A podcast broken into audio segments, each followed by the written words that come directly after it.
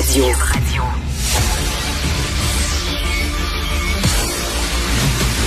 Jean-François Lisée. On va juste dire qu'on est d'accord. Thomas Mulcair. Je te donne 100 raison. La rencontre. C'est vraiment une gaffe majeure. Tu viens de changer de position. Ce qui est bon pour Pitou est bon pour Minou. La rencontre. Lisée. Mulcair. Alors, Tom, euh, Xi Jinping, euh, le président de la Chine, a été réélu pour un troisième mandat. Est-ce qu'il y a eu de l'ingérence canadienne dans son élection? Non, mais les scrutateurs ont travaillé, mais vraiment toute la nuit. C'était une course serrée entre M. Xi et M. Xi. Et c'est lui qui a gagné. Mais ce qui est plus important, et c'est rassurant pour la démocratie chinoise, c'est que parmi les milliers de délégués qui étaient présents, c'était, crois-le ou non, c'est incroyable, unanime. Alors Ah, voilà que ouais. même Enver Hoxha, l'ancien président communiste d'Albanie, lui, il disait seulement gagner par 99,8 99,9 pour montrer que toute la vitalité de sa démocratie communiste, mais voilà que la Chine niaisera pas avec la rondelle. C'était unanime et on est fort heureux. Jean- Jean-François, est-ce que tu t'es couché tard pour suivre euh, les élections? Parce que le suspense était à couper au couteau. Oui, ben écoute, il y, avait eu un problème parce que à un moment donné, euh, euh, des, des- des Chinois étaient, euh, étaient très les Chinois étaient euh, inquiets. Et puis, les étrangers ont dit mais euh, qu'est-ce qui se passe? Ben, ils disent, c'est parce qu'on a perdu le résultat des élections. Ben, t'as regardé, je sais pas, sur euh, Wikipédia, etc. Non, non, non. On n'a pas perdu le résultat des, des dernières élections. On a perdu le résultat des prochaines élections. C'est ça. Alors, c'est facile, c'est 100% Mais je ne sais pas, est-ce qu'il y a quelqu'un en Chine qui pense que que ça a de l'allure, tu sais, qui pense que c'est pas organisé? Est-ce qu'il y a quelqu'un qui pense Ben que oui. ça se peut pas, là? Tu sais, je veux dire, ça se peut juste pas. Euh, puis moi, je pense que c'est, beaucoup de temps et d'énergie gaspillé. Je veux dire, euh, c'est- Tu sais, il a, il a C'est même, il a même que- pas dit c'est qu'à 98% qu'on a gagné, Tom. Non, non. Ils ont dit c'était à 100 Ben oui. Tu sais, c'est comme. unanime. Est-ce que c'était, est-ce que c'était un vote à main levée devant des mitraillettes ou quoi? Euh, certainement à main levée, mais c'est moderne maintenant. La chaîne, les mitraillettes sont cachées, mais il y a des guns sans doute. Mais un peu plus sérieusement, si justement cette caricature, c'est ce que les Chinois pensent, parce que c'est quand même la, hein, c'est la République populaire de Chine, donc c'est une république, donc c'est le peuple qui décide. Donc il y a des élections. Mais si c'est vraiment ça, leur point de vue, une élection, c'est n'importe quoi. Tu dis qui gagne, puis il n'y a pas vraiment de vote. Pourquoi Ah oui. ils se ba- ils vont pas se badrer de, de mettre le nez dans les élections ailleurs? Ils vont dire bon, c'est pas tenté là-bas aussi. On va juste s'assurer d'utiliser toutes les, tous les outils puis tous les, Oui. toutes les personnes qu'on peut pour jouer avec le résultat Mais- de l'élection. Et pourquoi faire ce simulacre de démocratie alors que ça ne trompe personne, comme dit Jean-François? Pourquoi passer à travers ce, ce processus-là qui est une mascarade, finalement? Donne rien. Écoute, moi, j'ai eu l'immense plaisir parce que c'était impressionnant comme ça. La grande salle du peuple, là, euh, à, à Beijing, et à Pékin, est absolument impressionnante. Ah, tu l'as vu? Ah oui, je suis allé. Oui, j'étais en mission. Je suis allé dans cette salle. Et c'est c'est impressionnant. L'architecture respire quelque chose d'absolument grandiose. Mais c'est fait pour un système communiste. Tu sais, tu dis aux gens, mais tu sais, c'est pas parce que tu as toutes sortes de stocks dans le, le, le dollarama qui vient de là-bas que c'est comme chez nous. C'est pas comme chez nous. Les gens sont comme chez nous. Les, les Chinois pris individuellement, ils, ils, hissent les épaules. Ils disent, c'est comme ça. Euh, mais j'ai une bonne vie. J'ai une école pour mes enfants. Puis euh, j'ai de la nourriture sur la table. J'ai une place où vivre. Puis j'ai des soins de santé. D'ailleurs, ça, c'est la réponse à tout de la part euh, des, des, des, des hauts gradés chinois que j'ai eu l'occasion de rencontrer, euh, c'est, garde, vous autres, là, vous avez du monde pauvre, des, gens qui dorment dans la rue, on n'a pas ça. Viens pas nous, nous, nous donner des leçons de morale sur ce que c'est des, des démocraties. Mais Tom, je, je veux reparler là, de l'ingérence chinoise au Canada et j'ai lu ta chronique excellente aujourd'hui où tu dis euh, il semble plus plus inquiet de sa, sa réputation à lui que de ce qui se passe au Canada. Quand est-ce qu'il va se fâcher? Il est le premier gardien de nos institutions démocratiques. Il devrait être collé au plafond en disant ça n'a pas de bon sens ce qu'on apprend et je ne sens aucune colère chez lui, aucune indignation, rien. Non, il y a de l'inquiétude. Pour lui, comme c'est tout. Ben oui, c'est sûr pour lui. Et il a très peur de ce qui peut sortir d'une commission d'enquête. Alors voici le timeline, OK? Dans, il a sept mois pour déclencher son élection en vertu de la carte actuelle assez euh, favorable pour les libéraux. La nouvelle carte entre en vigueur sept mois après son adoption. Donc, on est en train de regarder une élection à l'automne. Mais je peux partager quelque chose avec toi que j'ai trouvé vraiment intéressant.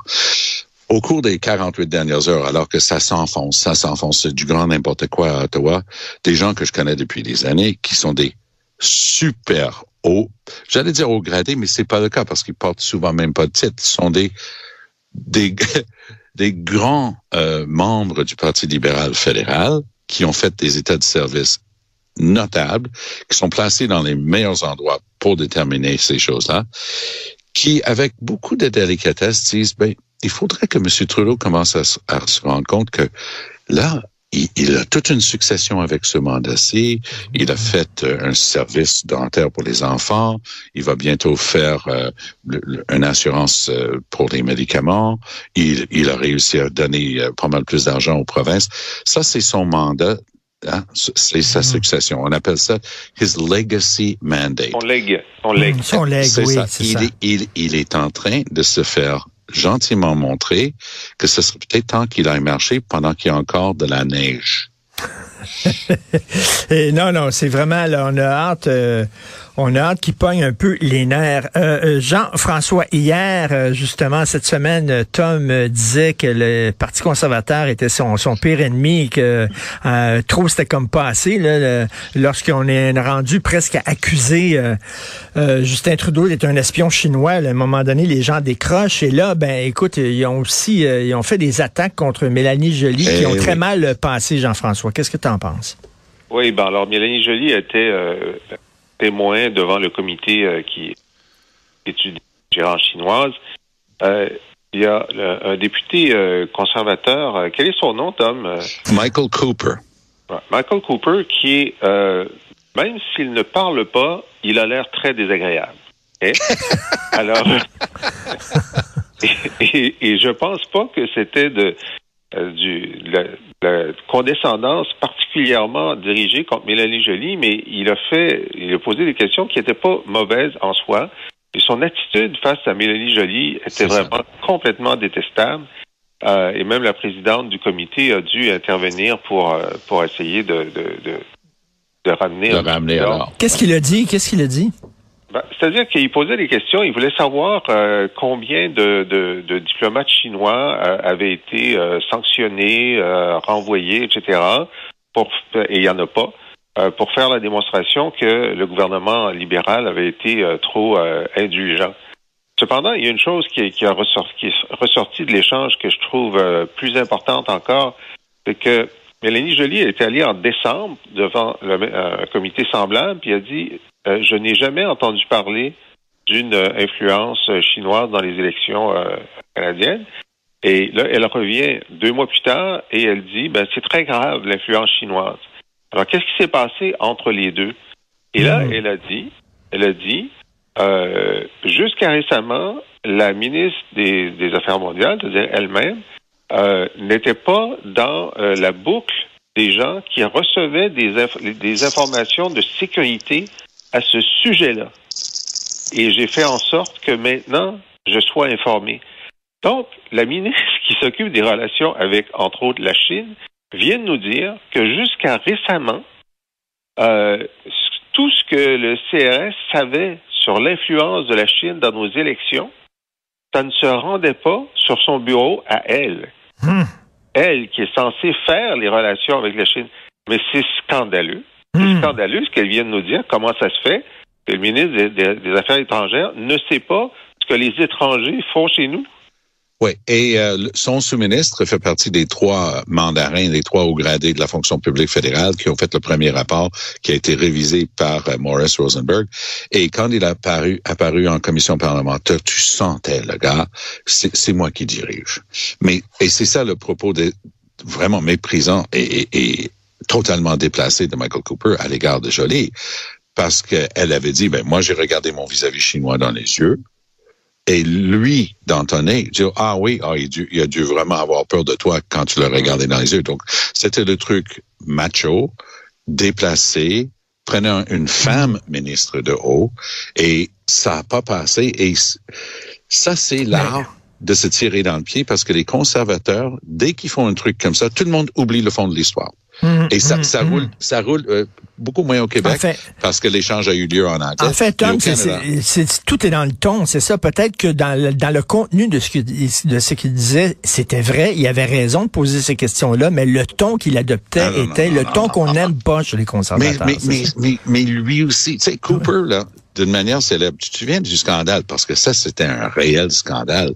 We Charity. Tu sais quand est-ce que ça finit, We Charity, avec Michael Cooper? Il est allé trop loin. Il, était justement en commission parlementaire.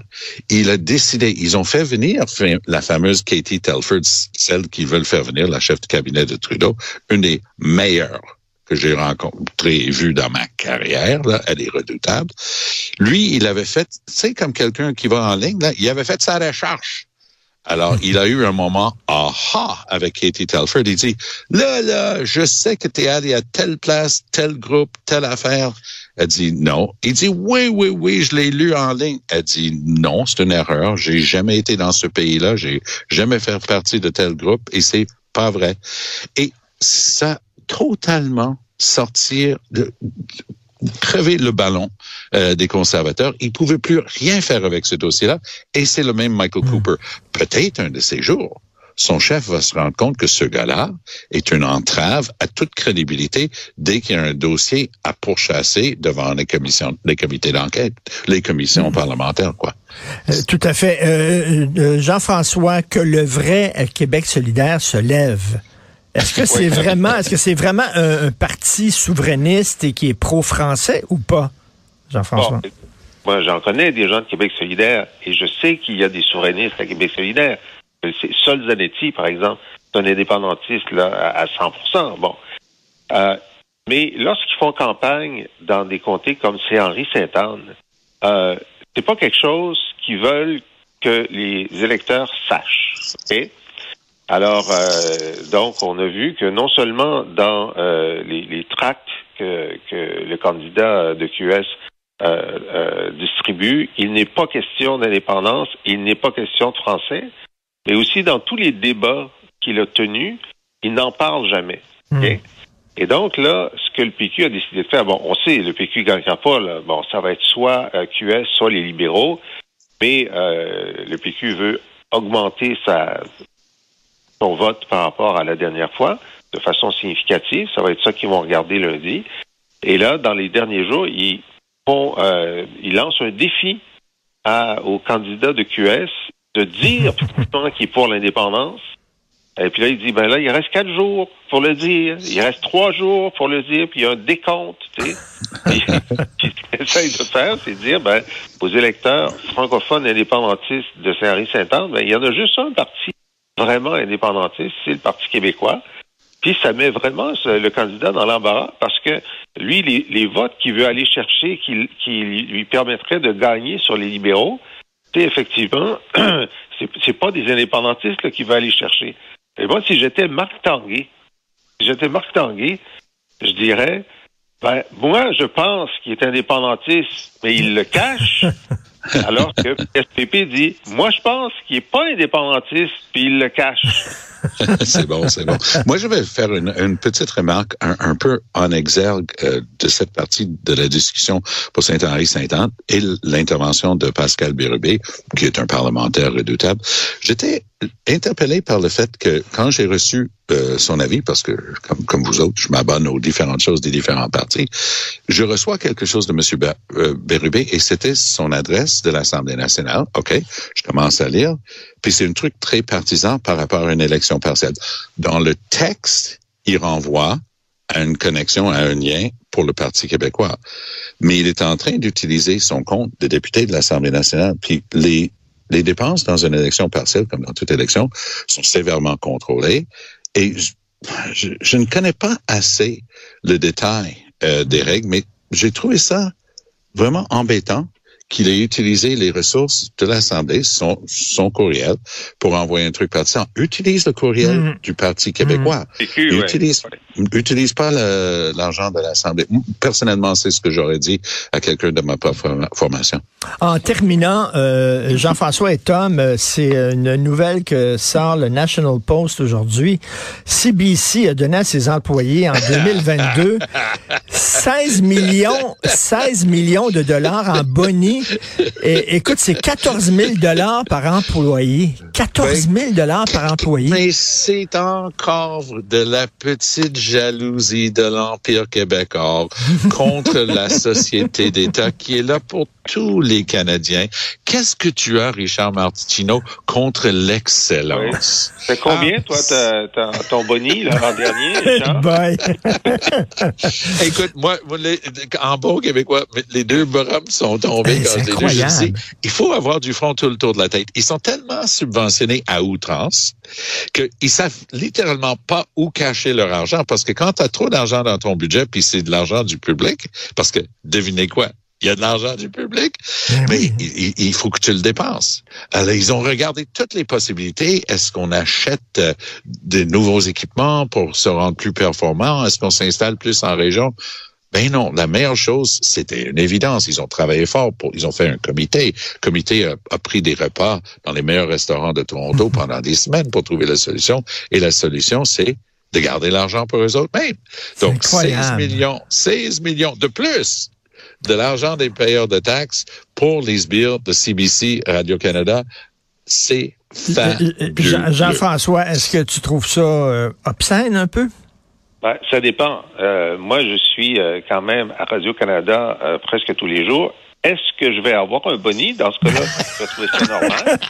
Mais si j'en ai pas, c'est scandaleux. Mais ils vont donner des bonnets à tous les autres gens qui font ton émission avec toi. Mais toi, parce que tu es souverainiste, c'est nana.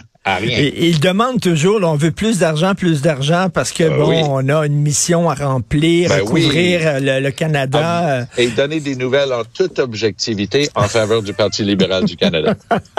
Merci à vous deux. Merci, Salut, bonne bye. journée. Merci. Okay. Alors, si vous voulez lire les commentaires de Jean-François Lisée sur l'actualité, vous euh, abonnez à son excellent balado où il commente l'actualité. Il revient sur les euh, grandes dates de l'histoire du Québec, ou alors même vous pouvez euh, commander ses livres, ses différents ouvrages allez sur la boîte